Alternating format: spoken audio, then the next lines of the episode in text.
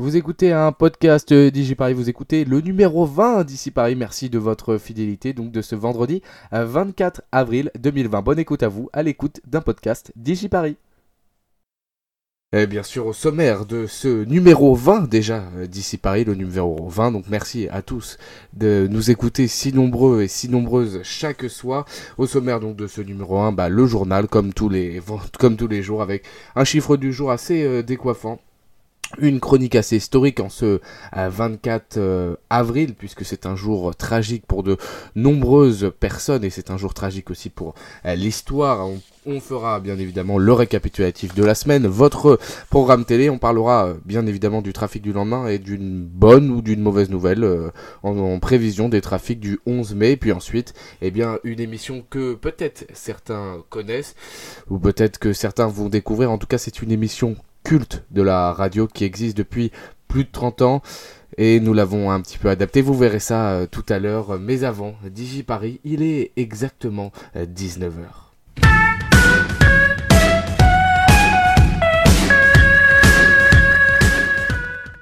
19h sur DJ Paris, vous le savez, c'est l'heure euh, de votre journal de 19h. Et dans les titres de l'actualité de ce journal, de 19h. Les titres de ce vendredi 24 avril, le plan de déconfinement sera présenté ce lundi à 15h aux élus par le monsieur déconfinement Jean Castex. Il sera accompagné de Jacqueline Gouraud. Selon les premières informations, Edouard Philippe devrait faire une déclaration publique à la suite de cette réunion. La justice a confirmé aujourd'hui la restriction aux produits de première nécessité de l'entreprise Amazon avant de faire une évaluation des risques de son personnel. Le secteur de l'hôtellerie de la restauration sera fixé fin mai sur une éventuelle réouverture. Emmanuel Macron et ses ministres étaient en visioconférence avec les restaurateurs et les hôteliers. Le ministre de l'économie Bruno Le Maire a annoncé des mesures de solidarité renforcées pour le secteur donc de l'hôtellerie et de la restauration. Partir en vacances début septembre pour aider le secteur du tourisme et de l'hôtellerie, c'est ce que proposent les députés Les Républicains. Reporter la rentrée scolaire mi-septembre et reporter les vacances d'été à la mi-juillet. Du gel hydroalcoolique dans les rues, la ville de Paris réfléchit à cette option avec son partenaire euh, JC Déco. Canal Plus et la Ligue de football professionnel viennent de trouver un accord pour le dernier versement euh, des droits. La LFP annonce le paiement des matchs déjà joués en Ligue 1 et en Ligue 2. Bienvenue à tous ceux qui nous rejoignent ici Paris comme euh, tous les jours du lundi au vendredi, c'est jusqu'à 20h. Vous pouvez réagir sur les réseaux sociaux hashtag DigiParis. On en fait, on embrasse Verlaine qui ne sera avec nous qu'à partir du jeu. Et donc je me chargerai du programme TV que vous pourrez euh, noter euh, si vous préférez que ce soit Verlaine. Bonjour, bienvenue à tous les confinés parlent confiné Bonsoir. Aujourd'hui donc on va commencer ce journal avec le chiffre du jour comme tous les jours d'ailleurs, le chiffre du jour, donc qui est une statistique provenant d'un sondage. 59% des Français souhaitent se rendre chez un coiffeur dans la semaine du déconfinement. Ce sondage, réalisé par Harris pour le groupe L'Oréal, montre que près de 2 Français sur 3 vont se ruer chez le coiffeur donc dès le 12 mai. Et ce sont les hommes qui sont en tête avec 68% euh, des hommes qui disent qu'ils vont aller donc chez le coiffeur contre une femme sur deux. La priorité reste de se faire couper les cheveux dans le sondage on le voit avec 79%, mais aussi colorer eh ben, les racines, 36%, donc une grosse influence, est à venir et est à prévoir pour les coiffeurs donc qui se préparent au 11 mai. La Cour d'appel de Versailles a tranché et confirme l'ordonnance imposée au géant américain Amazon en France, c'est-à-dire une évaluation des risques de son personnel en cette période de coronavirus et donc une restriction de son activité tant que cette vérification ne sera pas faite. Amazon a donc 48 heures pour faire cette vérification et cette vérification de risque. Si elle n'est pas faite, une amende de 100 000 euros par jour et par infraction constatée. En première instance, la justice a ordonné 1 million d'euros par jour et par infraction. Les produits de première nécessité concernent l'informatique et le high-tech, les animaux, la santé et les soins du corps, la parapharmacie et l'épicerie, les boissons et les produits d'entretien.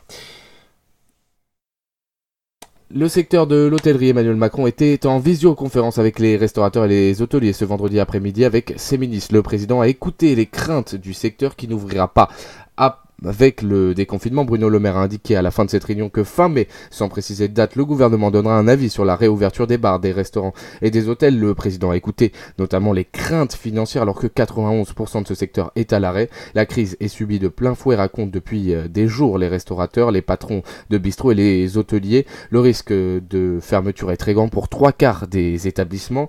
Euh, l'objectif de Philippe Chebès, relayé par l'AFP, est de maintenir en survie tous les établissements de la crêperie aux trois étoiles. Alors un soutien financier est prévu, l'annulation des charges sociales et fiscales dans la restauration et l'hôtellerie entre le mois de mars et le mois de juin, compté donc du 1er juin aussi un renforcement du fonds de solidarité. Ce fonds de solidarité qui sera donc euh, désormais euh, disponible aux entreprises réalisant jusqu'à 2 millions de chiffres d'affaires au lieu de 1 million aujourd'hui et comptant jusqu'à 20 salariés contre 10 aujourd'hui et donc la prime est doublée de 10 euh, 000 euros. Les vacances en septembre, une trentaine de députés républicains proposent de reporter les 15 premiers jours de vacances de juillet aux 15 premiers jours de septembre pour aider le secteur du tourisme. Ils réclament des clarifications urgentes pour le tourisme, notamment sur les vacances, l'ouverture des plages, des campings, des hôtels et des parcs naturels, mais aussi euh, sur l'ouverture ou non des euh, frontières. Les députés LR font cette proposition à Emmanuel Macron et au gouvernement pour euh, des vacances donc en France, soutenues par l'État, mais aussi pour éviter que d'autres Français ne réimportent l'épidémie de l'extérieur. Le ministre de l'Intérieur hier sur BFM TV a rappelé qu'avec l'arrivée euh, d'ici euh, quelques semaines du 11 mai, il faudra toujours faire preuve de prudence. Christophe Castaner a préféré mettre en avant, avant l'apparition des mesures qui accompagneront le 11 mai, euh, donc une vigilance. Le premier flic de France a notamment dit à propos du déconfinement, cela ne veut pas dire que le 12 mai, chacun fait ce qu'il lui plaît. Les plages pourraient rester fermées jusqu'à la mi-juin. Une source gouvernementale ne veut pas voir 300 000 personnes sur les plages dès la fin du confinement. Et puis en Martinique, le département d'outre-mer, eh bien la Martinique n'ouvrira pas ses écoles le 11 mai. Le président de la collectivité a expliqué que la Martinique avait un trop grand manque d'équipement pour pouvoir rouvrir ses établissements scolaires. Il s'avère impossible de rouvrir les collèges et les lycées scolaire en mai, a indiqué Alfred Marie-Jeanne, le président du conseil exécutif de Martinique. Et puis les masques, les masques, c'est la grande question. Eh bien, la présidente de la région Île-de-France hier a annoncé que des masques seront distribués gratuitement dans les transports. Ceci devrait bientôt d'ailleurs être obligatoire dans les transports en commun. Pour l'instant, la région réfléchit à comment les donner pour éviter un vent de panique et notamment empêcher les gens à en entreposer trop. Les buralistes vont vendre des masques réutilisables dès le 30 avril, a annoncé l'association des buralistes de France. Ils seront destinés aux métiers de proximité, électricien, plombier, etc. Pour les masques grand public, dès le 11 mai, 27 millions de masques seront fabriqués. Pour l'heure, on ne sait pas où ils seront vendus. Certains plaident dans les grandes surfaces. Pour les masques en, en textile, pardon, puisque la moitié de ces masques seront fabriqués par la filière textile textiles en France et seront réutilisables pour l'heure. Nous ne savons pas si les pharmacies et les mairies distribueront ces masques. Les informations devraient arriver la semaine prochaine. Et puis, la ville de Paris se prépare au déconfinement après l'annonce de 2 millions de masques et désormais du gel hydroalcoolique distribué dans les rues. L'adjointe à la sécurité dit réfléchir à installer du gel hydroalcoolique au niveau du mobilier urbain avec son partenaire JC Déco, notamment dans les abribus et dans les endroits stratégiques. Et puis le 24 avril, c'est un jour particulier pour les Arméniens du monde et notamment les Arméniens de France. Un reportage donc, euh, une chronique plutôt de Laurie sur euh, ce qui s'est passé le 24 euh, avril Bonsoir Valentin. Bonsoir à tous. Donc c'est ma première chronique sur DigiParis et je te remercie Valentin sur un sujet qui me tient particulièrement à cœur. En plus de ça, car effectivement aujourd'hui c'est un jour spécial, car nous célébrons le 105e anniversaire du génocide arménien, donc une année de trop si je puis dire. Et comme chaque année, je pense aux 1,5 million de victimes de ce terrible événement. Et cette année, j'ai une pensée particulière pour euh, Patrick Devedjian et Charles Aznavour qui représentaient si bien cette cause. Donc, euh, pour commencer, je vais vous faire un petit topo, euh, bref, pour relater les faits de, de cet événement. Donc, durant la Première Guerre mondiale, en 1915, la Turquie, donc qui est à l'époque l'Empire ottoman, est dirigé par un parti qu'on appelle Jeunes Turcs. Donc ce régime, qui était allié à l'Allemagne, euh, décide d'une épuration ethnique de l'Empire ottoman et donc euh, de l'extermination des Arméniens, qui était une très forte minorité à l'intérieur de l'Empire ottoman. Le 24 avril, donc euh, à Constantinople, donc qui est aujourd'hui Istanbul, les notables, les intellectuels arméniens de la ville sont arrêtés. Ensuite, euh, dans toutes les provinces, par l'intermédiaire donc de l'armée, de la gendarmerie et du parti au pouvoir, les Arméniens sont arrêtés massacrés et déportés. Donc le prétexte, euh, c'était que les Arméniens formaient une minorité étrangère à l'esprit ottoman et potentiellement dangereuse. Donc euh, potentiellement euh, alliés des ennemis de l'Empire. Donc l'ensemble des opérations a duré entre 1915 et 1917 et a causé environ un million et demi de morts. Donc de nos jours, quels pays reconnaissent le génocide arménien? Donc plus d'un siècle après les faits, 29 pays reconnaissent sous une forme ou une autre le génocide arménien, donc tels que la Suède, l'Allemagne, l'Italie, la Grèce, mais il a fallu quand même attendre plusieurs décennies avant que ce mouvement ne soit engagé. Donc c'est en 1965 que l'Uruguay est devenu quand même le premier pays à reconnaître le génocide arménien, par le biais d'une loi une voie que l'Argentine après euh, a, suivi en 2007 et la France également euh, il y a déjà 18 ans de ça. Donc le plus souvent, cette reconnaissance, elle passe par le vote d'une motion ou d'une résolution d'une ou des chambres du Parlement. Euh, ça a été le cas en Italie, au Portugal, aux Pays-Bas. Et c'est vraiment au cours des années 2000 que l'on a vu un développement du mouvement de reconnaissance du génocide arménien dans le monde donc euh, sauf euh, bien entendu en Turquie, même si le président du pays a présenté ses condoléances en 2014, mais a toujours refusé de parler du génocide des Arméniens. Pas par nationalisme, mais pas que. Euh, donc voilà, et maintenant je vais vous parler du peuple arménien qui lutte donc du coup pour cette reconnaissance auprès de la Turquie. Donc depuis plus de 20 ans, toute la jeunesse arménienne organise une veillée le 23 avril sur les différents lieux les plus prisés dans le monde. Donc à Paris par exemple, cela se passe place de la République. Euh, vous êtes tous les bienvenus pour les années à venir, euh, si le gouvernement turc persiste à nier bien évidemment.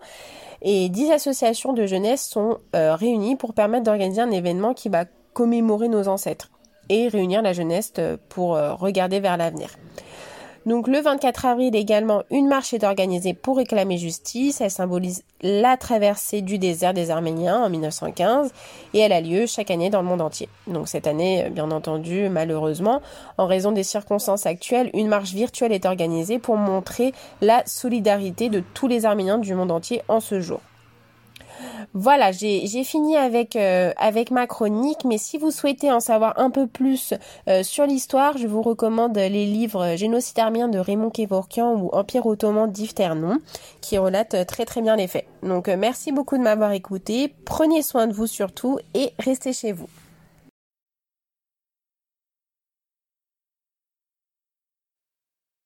Merci euh, beaucoup euh, Laurie pour cette euh, chronique. Donc sur le génocide arménien qui n'est, vous le voyez, encore aujourd'hui très peu reconnu par les pays du monde entier et qui est reconnu par l'Assemblée nationale et le Parlement en, France. pardon, François Hollande qui s'était rendu notamment il y a quelques années lorsqu'il était président sur place pour célébrer ce 24, enfin célébrer, ne pas oublier ce 24 avril. Euh, on va passer au récap de la semaine, une information qui vous a peut-être échappé. La rédaction vous fait un petit récap de ce qu'elle a trouvé de plus intéressant cette semaine. Et puis notamment, lundi, on avait parlé de la conférence de presse des deux ministres, du Premier ministre Édouard Philippe et du ministre de la Santé Olivier euh, Véran.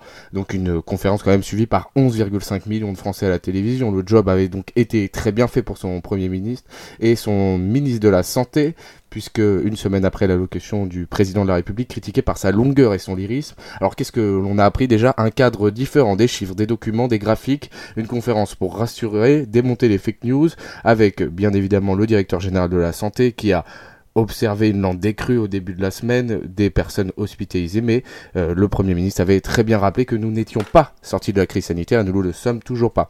Alors Edouard Philippe a notamment parlé du volet économique lundi, c'était 24 milliards d'euros en plus pour euh, les 9 millions de salariés en chômage partiel qui sont presque 11 millions aujourd'hui, 300 milliards d'euros pour des prêts garantis par l'État auxquels 130 000 entreprises avaient déjà souscrit comme le groupe Fnac Darty et une enveloppe de 7 milliards pour un fonds de solidarité.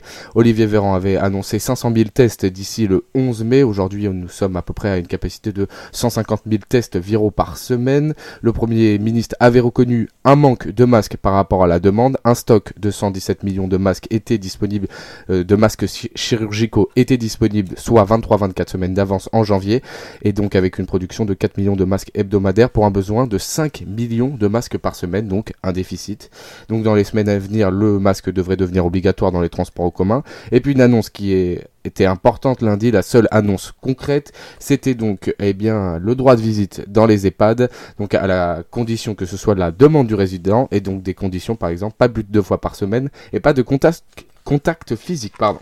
Mardi, c'était le chef euh, du jour, malheureusement, qui était euh, intéressant euh, parce que la France venait de passer la barre des 20 000 décès liés au Covid-19. Donc lundi, 20 265 personnes sont décédées du Covid-19, réparties donc de, entre 12 000 à l'hôpital et 8 000 dans les EHPAD. Donc le nombre de morts augmente, même si le nombre de décès par jour diminue par rapport à la veille. il faut relativiser donc un petit peu ces chiffres. Et puis Mardi, on apprenait aussi euh, l'étude de l'Institut Pasteur qui portait sur le nombre potentiel de contamination d'ici le début du déconfinement. L'Institut se basant sur le rythme actuel de cas de contamination en baisse chaque jour. Selon elle, donc 12,3% des franciliens ont été affectés par le Covid-19, loin, très loin des 5,7% du niveau national, ce qui représente à peu près 3,7 millions de euh, personnes. Et puis, euh, eh bien, mardi, décidément, l'actualité était riche puisque le ministre de l'Éducation nationale avait annoncé ses premier plan pour l'école le 11 mai. Alors ça ne se ferait donc euh, euh, par semaine, donc pour la première semaine que les classes de grande section de maternelle, le CP et le CM2, et ça ne serait qu'en groupe de 15, puis la deuxième semaine euh, le secondaire pour ouvrir ses potes avec les classes de 6e et 3e au collège, et de première et de terminale au lycée, mais tous les ateliers donc industriels dans les, dans les lycées professionnels aussi. Et la semaine du 25, donc la troisième semaine, tout les classes pourraient ouvrir, mais toujours donc en respectant des règles de 15 euh, élèves maximum. Toutefois, donc, si les parents ne le souhaitent pas, l'enfant ne pourrait pas se rendre physiquement. Mais bon, vous allez voir que euh, tout ça a changé. Mercredi, euh, eh bien, c'était l'option du déplacement limité interrégion qui faisait la une de nombreuses rédactions, notamment de France Info et de, BFM. La limitation des déplacements entre régions pendant la première phase du déconfinement est envisagée par l'exécutif. Alors pour l'instant on ne sait pas puisque les informations sortent, ne sont pas démenties, puis sont démenties ou sont à part celles du déconfinement par région. Donc pour ce faire, le, le gouvernement envisage de proposer une offre limitée des trains et d'avions avant de faire repartir le trafic plus tard. Une justification de déplacement par les transports ferroviaires, routiers et aériens est envisagée avec un motif sérieux. Et puis il y avait une info virale aussi très importante, une autre étude qui a permis de montrer, euh, selon donc euh, l'école des hautes études de, santé, que 60 000 morts dans les hôpitaux ont pu être évités avec le confinement. Euh, donc selon cette étude, donc en l'absence de distanciation sociale, 23% des Français auraient été contaminés par le Covid-19. Cela aurait représenté 670 000 patients hospitalisés, parmi eux 150 000 dans un état grave. Pascal Crépé, qui est un des chercheurs, a notamment indiqué au Monde, ces résultats enterrent définitivement l'idée qu'on aurait pu laisser le virus se propager en se disant une fois que l'on aura tout su, on sera débarrassé. Euh, jeudi, hier, eh bien, euh, c'est donc l'école qui a été complètement balayée. Les premières pistes de Jean-Michel Blanquer balayées par Emmanuel Macron, le président de la République, qui était en visioconférence avec euh, les associations de maires, qui a annoncé donc le 11 mai, l'école serait sur la base du volontariat. face aux inquiétudes donc des maires concernant la reprise dans les établissements, Emmanuel Macron l'a annoncé. Donc cette rentrée sera progressive, concertée avec les élus locaux et adaptée aux réalités locales, a précisé l'Elysée. Donc en aucun cas elle sera obligatoire et elle se pliera sur une règle de volontariat des parents, la priorité reste bien évidemment donnée aux plus jeunes, ceux qui ne sont pas autonomes, mais aussi aux enfants les plus en difficulté. Et puis, vous l'aurez compris, jeudi, euh, Emmanuel Macron était donc en vision conférence avec les maires de France. Il leur a notamment fait part des premières pistes du plan de déconfinement qui ne se fera pas sans les élus locaux, comme vous avez entendu dans les titres. Donc, on en saura plus, eh bien, lundi prochain. Voilà faudra donc attendre lundi pour les premiers plans de déconfinement. On va revenir euh, donc euh, juste après avec euh, le jeu du vendredi. Donc aujourd'hui nous caricaturons un petit peu les grosses têtes de RTL avec nos têtes creuses, sept têtes creuses avec moi, mais avant je dois vous parler du programme télé du jour, donc TF1 Colanta, épisode 9, plus long que la semaine dernière, il durera 1h20 contre un peu moins de 50 minutes. France 2 proposera Candide Renoir à la série TV inédite de la chaîne publique, saison 8, qui proposera donc une histoire sur euh, Candice qui a découvert qu'Antoine euh, enquête en solo sur la disparition d'un ami d'enfance. Antoine n'aurait pas de nouvelles, donné de nouvelles pendant trois jours, ce qui aurait mis l'alerte à Candice. Euh, sur France 3, on replonge dans les années 60 avec Allez, viens, je t'emmène, avec de nombreux artistes qui se prêtent au jeu des petits tableaux de Laurie Tillman, notamment Marc Lavoine, Thomas Dutronc ou encore Elodie Frégé. Sur Canal, pour les abonnés, le film inédit Robin des Bois avec Jamie Foxx, Taron Egerton dans le rôle de Robin des Bois ou encore Jelly Donan sur M6. Gibbs et le NCIS seront de retour comme tous les vendredis soir pour des rediffusions de, des saisons de NCIS. Arte propose une euh, série télé inédite, toute la vérité, intitulée Justice pour Nadine. Sur France 4, si vous n'avez pas vu Boyerland, le parc d'aventure du Père c'est le moment. Et puis RMC Story propose un reportage inédit sur Karim Benzema, le joueur du Real Madrid, intitulé Benzema combat 4 étoiles. Voilà, on va revenir juste après donc avec le jeu du vendredi. Mais euh, d'abord on écoute Martin Solveig. Hello, à tout de suite sur DigiParis et vous pouvez réagir avec le hashtag DigiParis.